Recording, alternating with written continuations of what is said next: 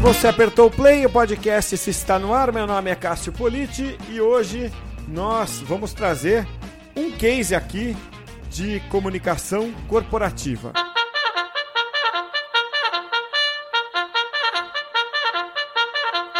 E eu tenho a satisfação de receber aqui hoje a Talita Escoto da agência Contato para falar de um case de empresa B2B que eu acho que não é ah, o tipo de case mais comum no mercado, as B2C são sempre as mais comentadas, mas as B2B são as mais desafiadoras. E por isso é que a gente convidou a Talita para bater esse papo aqui. Tudo bem com você, Talita? Tudo bem, Cássio, e você? Tudo bom, prazer ter você aqui.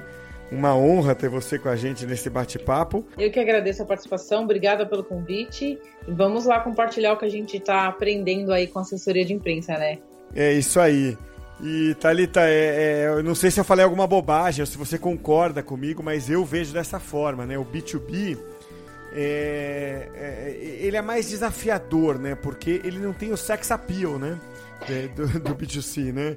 É, você vê os grandes casos de publicidade, os grandes casos de, né, de, de, é, é, de contratação de estrelas fazendo as campanhas, sempre você tem um apelo emocional muito mais ligado ao B2C, né?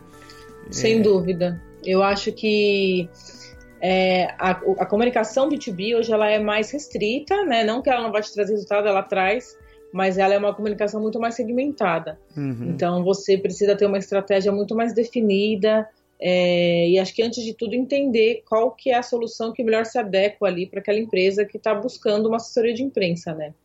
É isso aí. E aí, quando a gente estava batendo papo, trocando figurinha, você falou de um case justamente do B2B e que eu queria que você contasse aqui é, para o nosso público no, no, do Comunix, né? Sim. É, é, então a gente, para organizar né, assim, a, a, a, estrutura do case, né? Queria que você contasse, né, vamos dizer, com começo, meio e fim, da seguinte forma, né? Qual, qual era o desafio, né? Para a gente começar é, nesse âmbito do B2B, qual era o desafio que você enfrentava com esse cliente B2B? Então, vamos lá. A gente é, fez assessoria de imprensa durante um ano para uma empresa que tinha uma solução para compra de inadimplência de condomínios. Tá. Então, é, era um assunto delicado e, ao mesmo tempo, que tinha um público final que eles queriam atingir, que era o síndico. Então, o desafio inicial é, era falar com o síndico. Uhum. Então, assim, como que a gente atinge esse público se ele é extremamente segmentado e assim, você conta com quatro, cinco veículos mais ou menos que falam com esse público diretamente. Tá. É, e por ser veículos bem segmentados, assim, era muita coisa patrocinada, né? A gente contava com muito anúncio, é, era tinha muito, a gente via muito assim, por exemplo, a empresa que estava anunciando era a empresa que estava participando de uma matéria. E a gente compreende, né, que essa, esse tipo de veículo ele é, ele precisa muito disso porque ele depende exclusivamente também de uma publicidade e de ter aquela rede de colaboração que ele conta ali mensalmente, né? Então, a gente pensou como fazer isso. A primeira solução que a gente encontrou foi lançar essa empresa no mercado, porque ela não, até então não tinha nenhum tipo de comunicação é, criada, era uma empresa que tinha acabado de nascer e tinha um produto inovador. Né? Qual é o condomínio hoje que não tem uma pessoa inadimplente ou que em algum momento não tenha passado por, por essa falta de recurso e ter que lidar com o morador, enfim. É, então, nós lançamos isso como uma solução inovadora no mercado. Nós chegamos a, a, conquistar alguns resultados, mas ainda a gente sentia que tinha aquele potencial de dar aquele boom, assim, né, com, com isso. Então, é, como eles estavam lançando as unidades da empresa nos principais estados, né, é, aqui do Brasil, como Rio de Janeiro também e BH, nós, nós encontramos a solução em criar um índice de inadimplência entre esses estados. É, então, nós fomos atrás dos principais órgãos que a gente tinha no mercado que, que fizesse essa medição mensalmente, se tinha aumentado a inadimplência de condomínio, se tinha diminuído. Nós criamos esse índice com, com os dados que nós conseguimos de mercado, né? E, e comparamos é, com os principais estados do Brasil. Então a gente tinha um dado muito grande em relação ao crescimento da, da inadimplência e nós, por outro lado, também tínhamos um porta-voz é, dessa empresa para comentar, né? Tudo que como que estava o mercado de tanto imobiliário quanto essa relação de locação também e de inadimplência por si só. Então nós criamos um banco de dados aí mensalmente que nós divulgávamos para a mídia. Então, dessa maneira, a gente conseguiu criar um, um dado exclusivo é, e comparativo também entre as principais capitais aí do Brasil. Então, a gente entrou aí em grandes veículos, entramos em TV, entramos em jornal, Estado de São Paulo, é, nós conquistamos Folha de São Paulo também, a TV Band, é, além dos principais veículos segmentados também, que era aquilo que eles queriam desde o início, que é onde está o público deles, né? Então, acho que foi uma, um desafio a gente pensar fora da caixa e encontrar qual que é a maneira que a gente ia conseguir é, des deslanchar, literalmente, né? Porque a gente viu um potencial muito grande no produto ali. E deu super certo, assim. É, acho que foi uma, uma conquista muito legal aqui para todo mundo que trabalhou em cima desse projeto. Legal, Thalita. Então, bom, vamos, vamos citar o nome da empresa que já que saiu na mídia, né? É, é a Credit, Creditcom, né? Isso, Creditcom. Então, e, e, foi criado um índice com esse nome da empresa? Você, tipo, Sim. como tem, como tem é, o Ibope é um caso desse, né? É, virou nome de índice, que no fundo é o nome da empresa, né? Vocês criaram tipo um índice Creditcom, é isso? É, nós criamos o índice Creditcom em parceria também com os órgãos que já são oficiais, né? Que já estão aí no mercado. Então a gente tinha porta-voz da empresa, a gente tinha o síndico como porta-voz, a gente tinha o condomínio que estava passando por inadimplência e a gente tinha o órgão oficial. Então a gente tinha quatro porta-vozes mais ou menos por material divulgado. Uhum. Então, assim, a gente tem uma demanda maior de conteúdo, porque a gente tem. Até você conseguir, né, juntar todas essas pessoas, a disponibilidade delas para te gerar esse conteúdo também, você produzir ele, divulgar, você leva um tempinho mais, mas o resultado ele é muito maior, né? E aí, é, vocês acabaram é, extrapolando para a grande mídia, né? É, Sim. Esse era o plano desde o começo, então, né? É, vocês prometeram isso para o cliente ou, ou, ou para o cliente acabou soando como uma grande surpresa? Ah, a gente costuma nunca prometer assim, ah, vamos, vamos te garantir algum tipo de veiculação, porque a gente sabe que no fundo, no fundo, a pauta tem que ser muito boa, né? Para a gente conseguir, por exemplo, entrar numa TV, num jornal como o da Band, que nós entramos no jornal das 19, 20 horas. É, nós entramos também na TV Brasil e umas três vezes na TV Brasil, inclusive.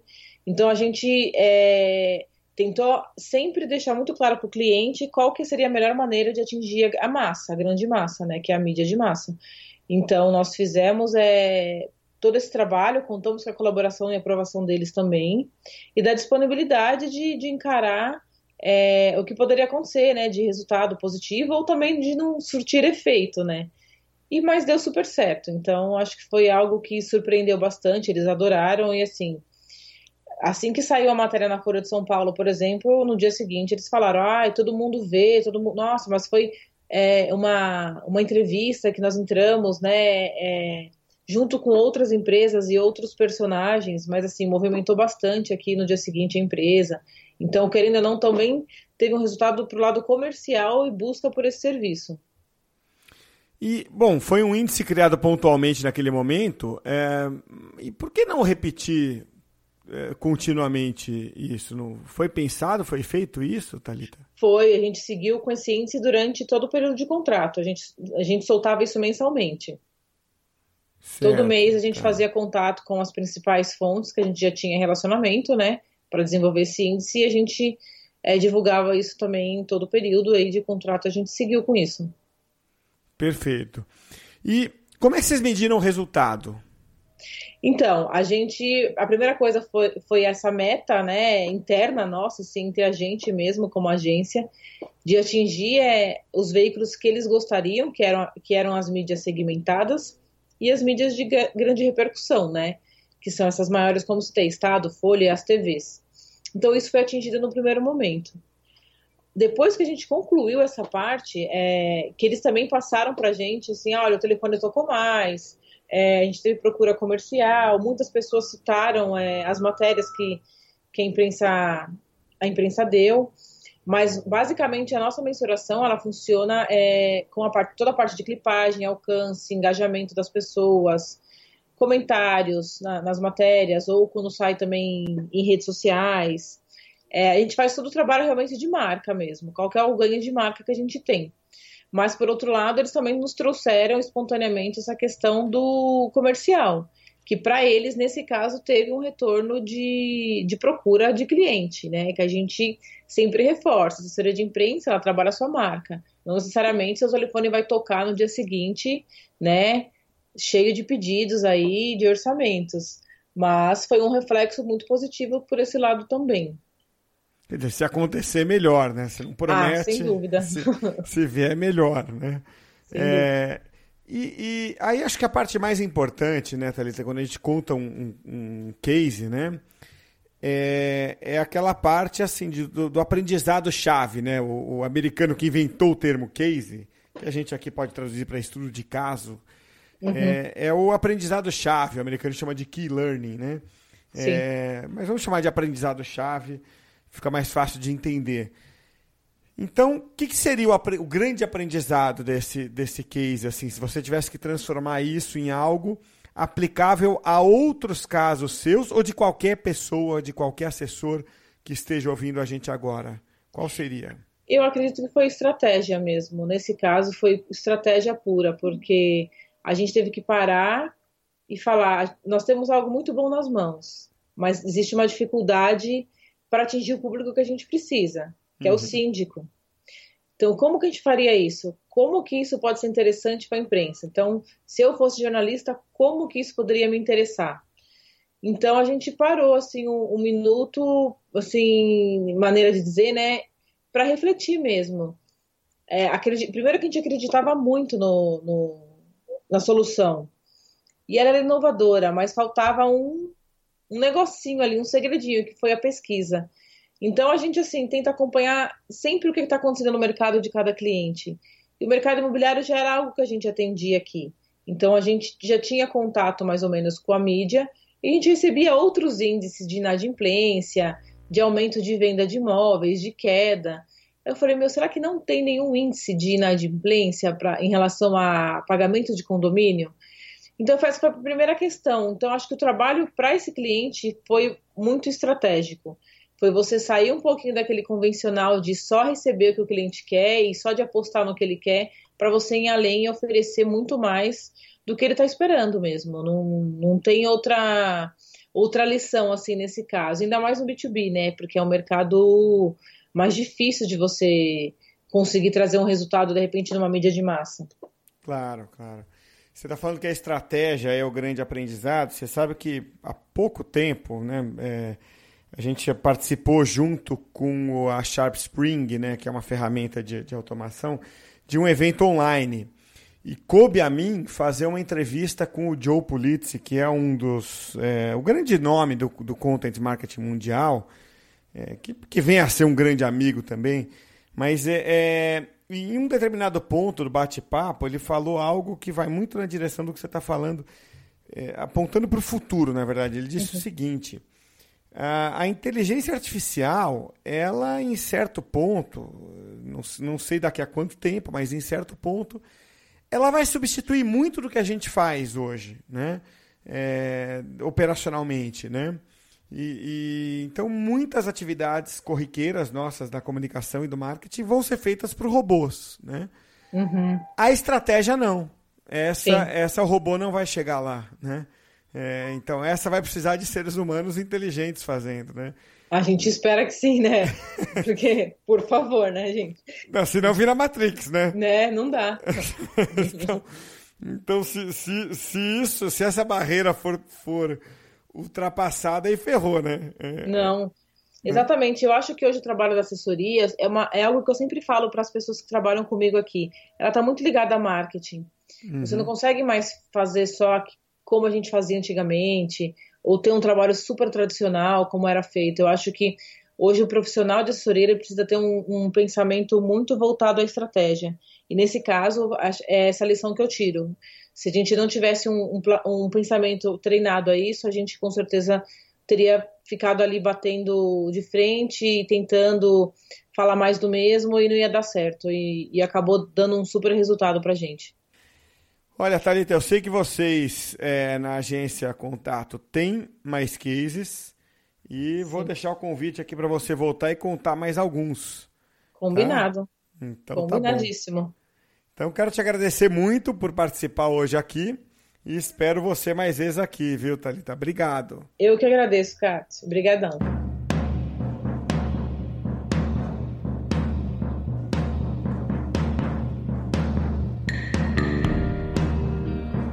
Muito legal o papo aí com a Thalita, né? Ó, você aí não aperta o stop ainda não, porque eu quero trazer daqui a pouquinho aí uma dica de um artigo da Forbes, tá? Que fala de um jeito bem prático do pensamento estratégico, tá? Não, não exatamente de comunicação, mas de marketing de uma forma mais ampla. Então não aperta o stop, fica comigo aí para mais um pouquinho de programa, tá bom?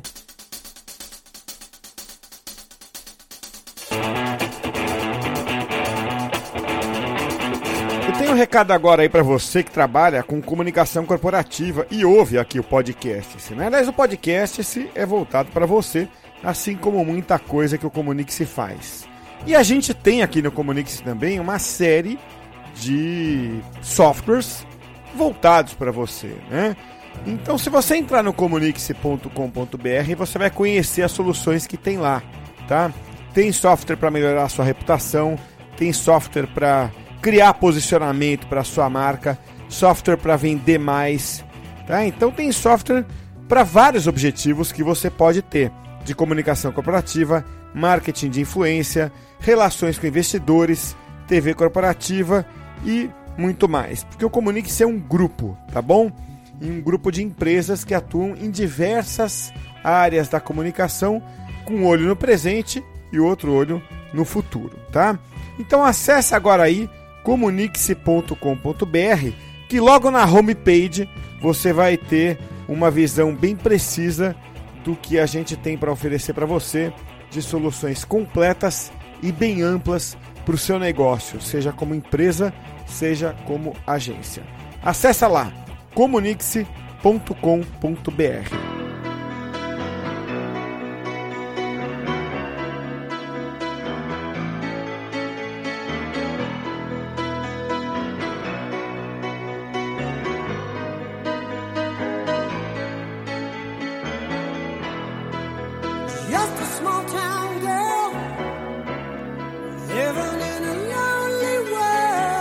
já dei bastante aula na vida, inclusive aqui no Comunique-se. A gente, por uns 10 anos, rodou o país dando aula em curso livre.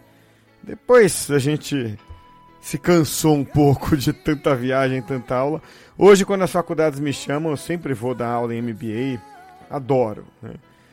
E MBA é legal porque fica um papo muito ali de colega para colega. E essa semana eu estava dando aula no MBA e rolou um papo ali sobre estratégia, um vídeo que eu exibi do Michael Porter falando sobre estratégia. A conversa foi a seguinte: pô, como é que na prática a gente implanta a estratégia? Como é que torna isso prático? Porque a gente fala sempre muito conceitualmente da estratégia, né? E eu me lembrei de um artigo que eu li um tempo atrás na Forbes e fui buscar esse artigo aqui para trazer para você, tá? O link vai estar na descrição do podcast, mas eu quero comentar aqui esse artigo da Forbes assinado pela Latham. Depois você vê lá, pega a referência, tudo, mas o legal é que o artigo tenta tornar muito prático o ato de você colocar a estratégia em prática. Ele traz até algumas matrizes ali de quando você implanta, que decisões você toma, tá? Então, dá uma olhada ali, porque eu acho que a estratégia é sempre muito importante, mas precisa realmente ter um painel para você colocar aquilo em prática e não ficar só no blá blá blá, tá? Então eu vou dar essa indicação para você. O artigo está em inglês, mas é, traduzindo para o português seria algo como a importância do foco estratégico, tá? E está na Forbes americana. Então, dá uma lida ali que eu acho que vale a pena, especialmente para quem trabalha com a estratégia de comunicação ou principalmente trabalha próximo da alta direção da empresa.